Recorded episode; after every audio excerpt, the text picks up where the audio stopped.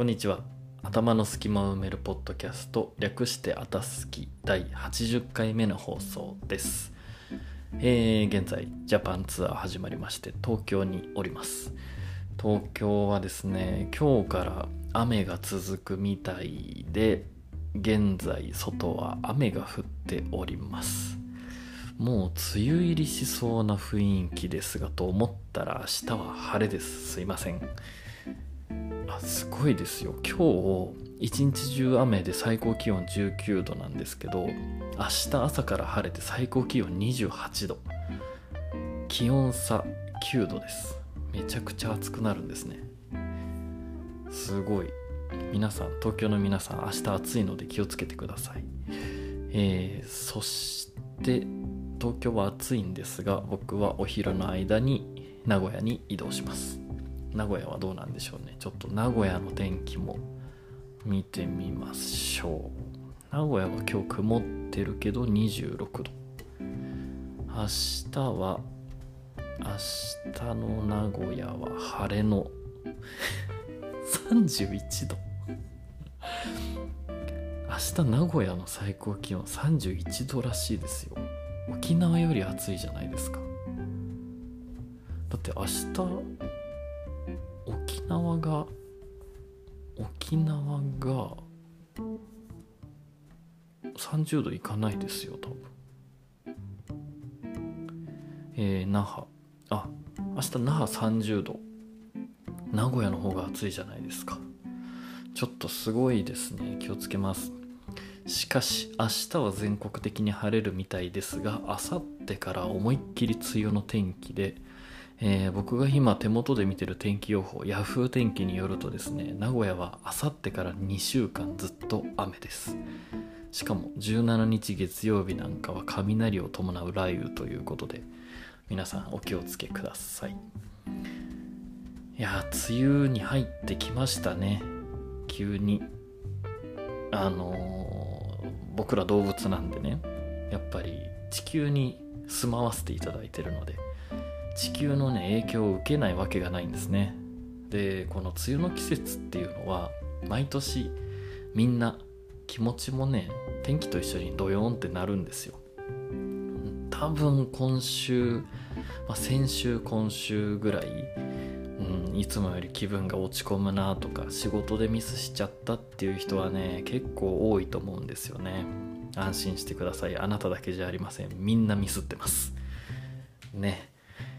このね季節によって体調とか心境が変わるのは当たり前なんですよね。だけど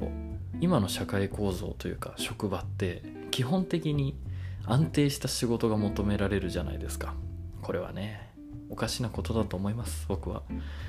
人間も自然も波とかリズムというものが存在するので機械みたいにね毎日同じ仕事ができるわけないんですよ。なのでぱり上司とかその会社を作る側の人たちは人間が働いてるということを忘れずに、えー、季節や環境天気に合わせた配慮ができるとすごくいいですね。あの誕生日の抱負でまた喋りますけど僕は今年やっと会社を作ります果たして何年目なんでしょう？21歳の時に個人事業主の開業届を出してもうすぐ34歳になるので13年間13年間なんだかんだ個人事業主でやってきたんですね。そしてやっと株式会社を作るというあの多分これ聞いてる方はあんまり個人事業主と株式会社の違い分かんないかもしれないんですけど一言で言うとですね違いはありません。あの株式会社でできることってほとんど個人事業主でもできます。なんか税金のルールの違いとか、うん、あとは何だろういっぱいお金借りて倒産した時に個人事業主は個人にその履歴がつくけど会社作っとけば会社につくから個人が傷つかないとかね。まあそんなぐらいでしょうか。でなんで作るかというと、まあ、ただただ、えー、治療を減らして人を育てるっていうことをやっていくとあの自分の役割の幅が増えるなっていう。でその時に個人事業主よりも株式会社があった方がまあ見栄えがいいというただそれぐらいの理由です。なのでこれからもよろしくお願いします。また誕生日を過ぎたら、えー、しっかり喋ろうと思います。ということで今日はですねフィードリー開きますか。フィードリーを開いてちょっとねさっきスクロールしていろいろ見てたんですけどこれといって読みたいなっていうものがねまだないんですよね。まだないので昨日始めたことを喋りましょうか。あの皆さん ToDo リストって使ってますか？ToDo リストって分かりますかね？やることリストです。今日これをやるぞってこう箇条書きで書いたり 1週間でこの目標を達成するぞって書いたり、えー、作業効率を上げるための ToDo リストというものが存在するんですが ToDo リスト関連のアプリってね今たくさんあるんですよ。メモ帳であのスケジュール帳とかで管理してる方もいると思うんですけど僕はずっとアプリを使って管理してます。で昔はえっとね何でしたっけ？すごい好きだったアプリがでもねアップデートが終わっちゃってまあど忘れしちゃったんでちょっとそれはスルーしてお気に入りが1個あったんですよ。それを使っててその後 ToDoist っていうやつを使ってて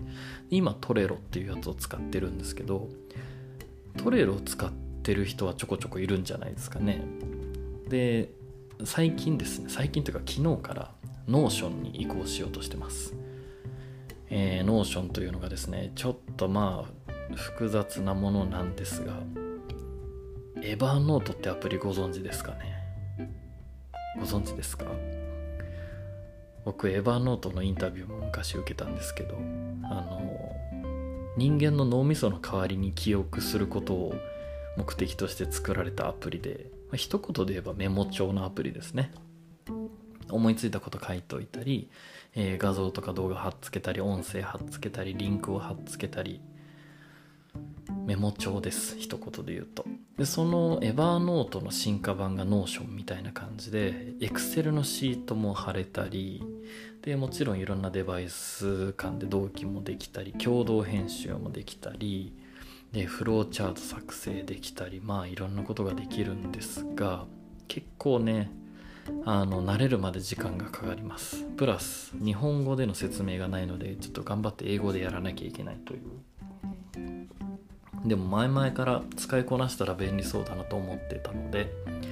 えー、思い切って切り替えました。なので Notion 使いたいけどちょっとハードルが高くてビビってた人はぜひ一緒に使いましょう。ToDo リスト。うん。皆さんどうやってスケジュールとか管理してるんですかね。僕はいつもあのこれまでは Trello っていうので ToDo リストを作って、えー、スケジュールは全部 Google カレンダーを Apple の iCal に iCalendar に同期して使ってます。もうこの使い方で何年使ってるか分かんないぐらい、まあ、10年以上は使ってますね。逆に紙のスケジュール帳とかね手帳を持ったことがないんですよね。そう持ったことないシリーズ結構あって時計もねつけたことないんですよ。つけたことないは言い過ぎかもしんないですけど時計は買ったことがないです。なのでつけてない。で指輪もつけてない。つけたことないことはないですけどほぼないですね。やっぱりこう普段から手を使う仕事なのでちょっとでもねこう手はいい状態に保ちたいなっていうのがあるので手周りは何にもつけてません。手綺麗ですねってよく言われるんですけど綺麗にしてます。ねせっかく触られるならなんかぐちゃぐちゃの手より綺麗な手の方がいいじゃないですか。なので手は綺麗に保ってます。あとね帽子とかサングラスとかねなんか装飾品が本当に苦手なんですよね。苦手というかねなんか自分で勝負してない感じがしておしゃれしないのもそうなんですけどしっくりこないんですよね。その身一つで勝負してない感じがごまかせるじゃないですかどうにでも。そういうのはねちょっとあんまり。人がやってるのはもう素晴らしいと思うんですけど僕自身は、うん、違うなって思いますね、まあ、そう考えると身一つで勝負できるレベルでしか勝負をしてないということにもなるのでもっとね高いレベルに挑む時にはめちゃくちゃ指輪つけたりおしゃれしたりするのかもしれないですね。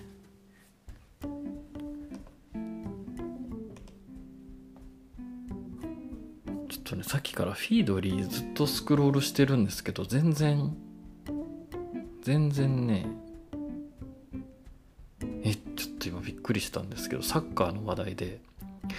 今年43歳になるブッフォンがユベントス退団を明言。ちょっとサッカーやってる人しか分かんないかもしれないんですけど。あの、ま世界的に有名なサッカー選手ゴールキーパーのブッフォンっていう選手がいるんですけど。もうとっくに引退したと思ってたらまだ現役だったんですねこの人は。あしかもユベントスを退団するだけで引退かどうかはまだわからないと。へえ。すごいですね。確かセリエ A の最多試合出場記録とか持ってますよねブッフォン。えー、そうですね。セリエ A の最多出場記録を更新していたユベンタスのブッフォンが今シーズン限りで同クラブを退団することを明言した。43歳でまだ現役。すごいですね。ちょうどさっき YouTube で大谷翔平と山本昌の数年前の対談を見てましたけど中日ドラゴンズでピッチャーをやっていた山本昌も本当にもう50歳まで現役やってたんでしたっけ？しかもピッチャーで。いやすごいですね。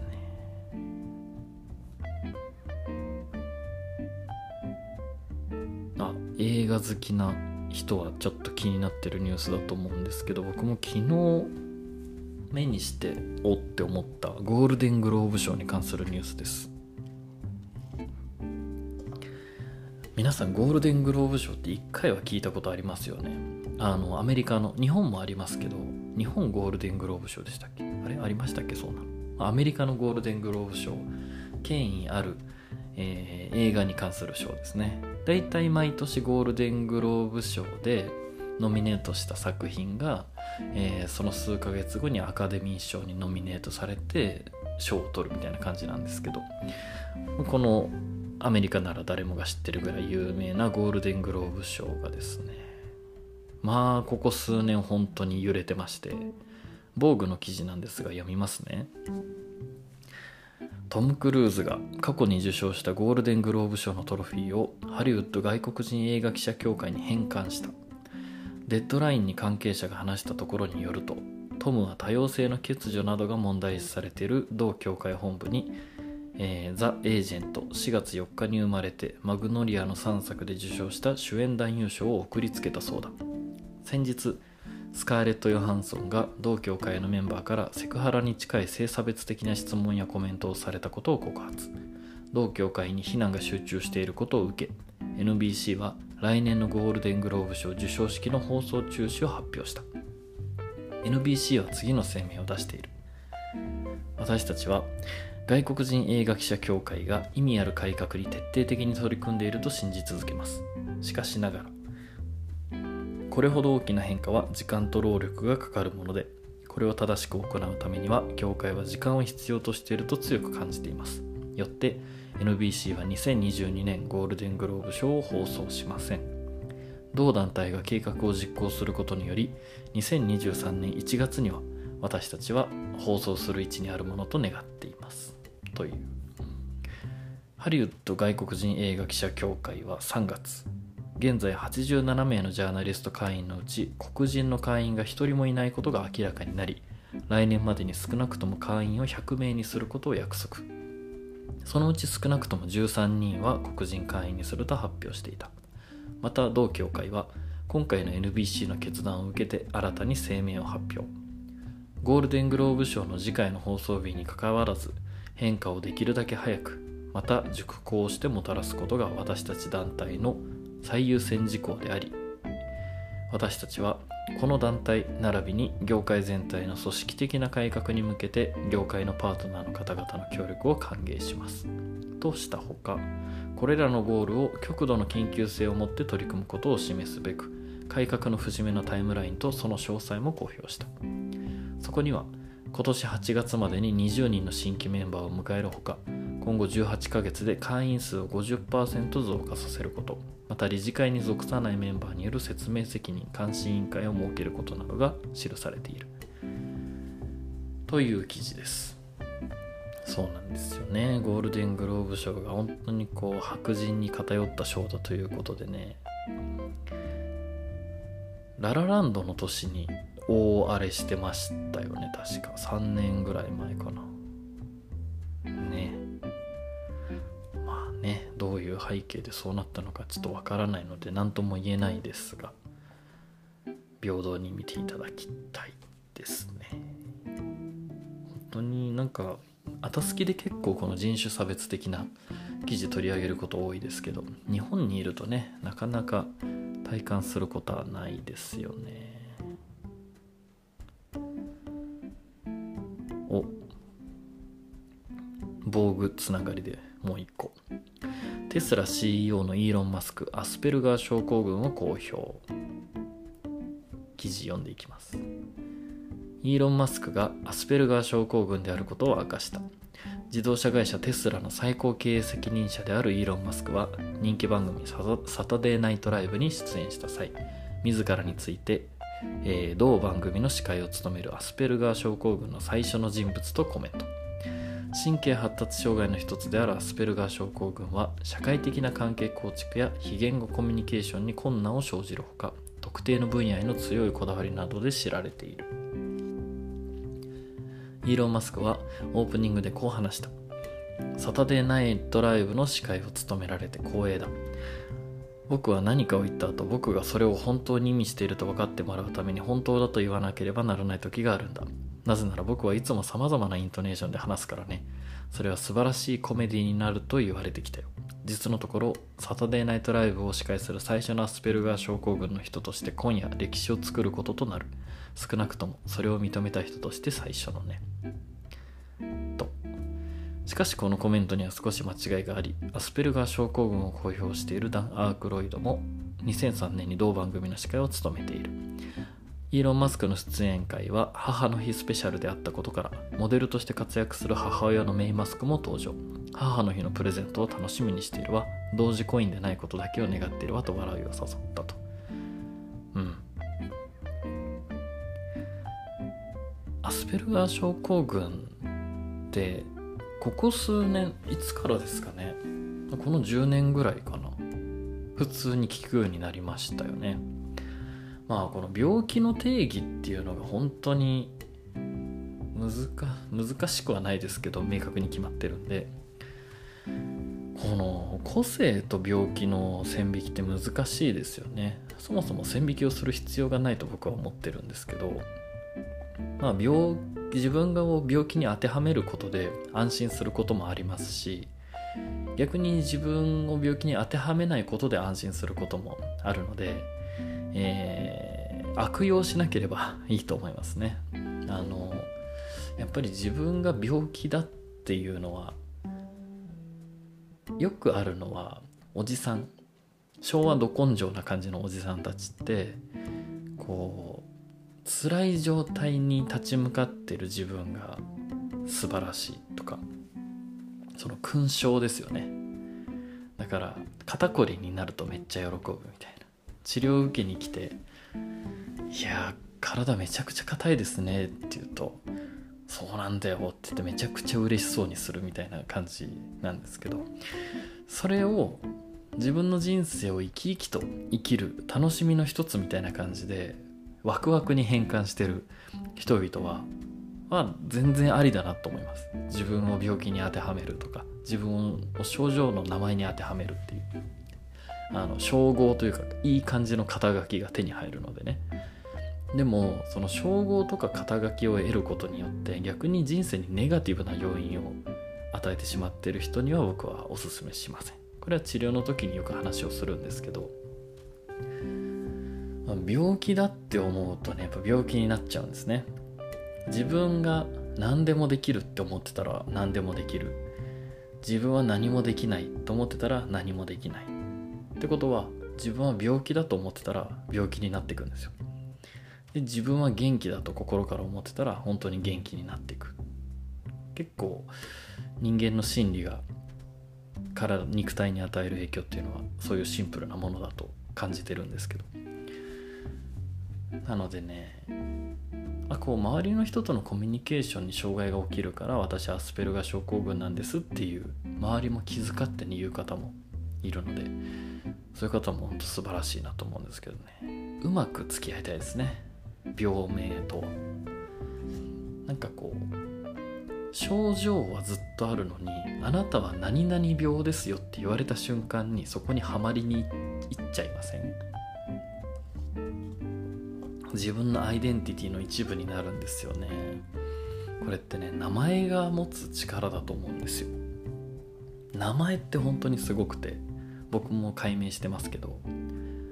名前を与えられると人はその名前のふりをし始めるんですよね。肩書きを与えられると本当にその肩書きのふりをする。これを聞いてる方の中には本当にいろんな肩書きの方がいますけど多分明日から代表取締役ですって言われて本当に自分が代表取締役というポジションを与えられたら生き方変わりません？多分着る服とか行く場所とか振る舞いがね変わってくるんですよ。これ自分は何も変わってないのに名前が変わったからそこに引っ張られるんですよね。逆にあなたは明日から学生ですって言われたら学生じゃない人は学生のふりをするんですよね。これはすごく興味深いですね。で僕はその肩書きにはまるっていうのがすごく苦手というかあの前も話したかもしれないですけどごっこ遊びができないんですよ。ご肩書きにはまるってごっこ遊びじゃないですか。病気にはまるのもごっこ遊びなんですけどごっこ遊びができないからねもうさっきのファッションできないのもそうですよね。自分以外のその生身じゃない存在にはまりづらいっていうまあ良くも悪くもって感じですね、まあ、それも個性だと思って生きておりますが。っていう話を聞くと多分今自分が無意識でハマりにいってる肩書きとか名前にね気づくと思うんですよ。多いのはお母さんですよね。お母さんっていう役割にはまりすぎてしまう。すごく素晴らしいことで大切なことだと思うんですけどやっぱりこうお母さんになりすぎてしまうとね自分の人生よく分かんなくなっちゃったりお父さんにはまりすぎてもよく分かんなくなっちゃったりね。でも僕は大学生のこと触れ合う触れ合うことが多いので大学生のふりをしてる大学生は多いですね。本当は大学生じゃないのに本当は誰々っていう名前があるのに大学生のその他大勢のふりをするんですね。あまりいいことはないなと思いますそこに。ね自分が自分の中に揺るぎない芯があれば自分という存在が強くしなやかにそこにあればどんな肩書きを与えられようとどんな環境を与えられようと自然に生きていけるだろうなと僕は考えているので肩書きはうまく使っていきましょう。そんな梅雨の午後6時16分です。もうすぐ治療が始まっちゃうので今日はこれぐらいでおしまいにします。ジャパンツアー中ですが明日も喋れる時間があるんだろうか。ありそうなのできっと喋ります。皆さん本当梅雨の間は無理せずあのやる気なくて当たり前なんでこの時期。でボンミス普段しないようなボンミスするのも当たり前なのでいつもより長めに休んであの予定は少なめで頑張りすぎずいきましょう。ということで今日も最後まで聞いていただいてありがとうございました。ではまた明日。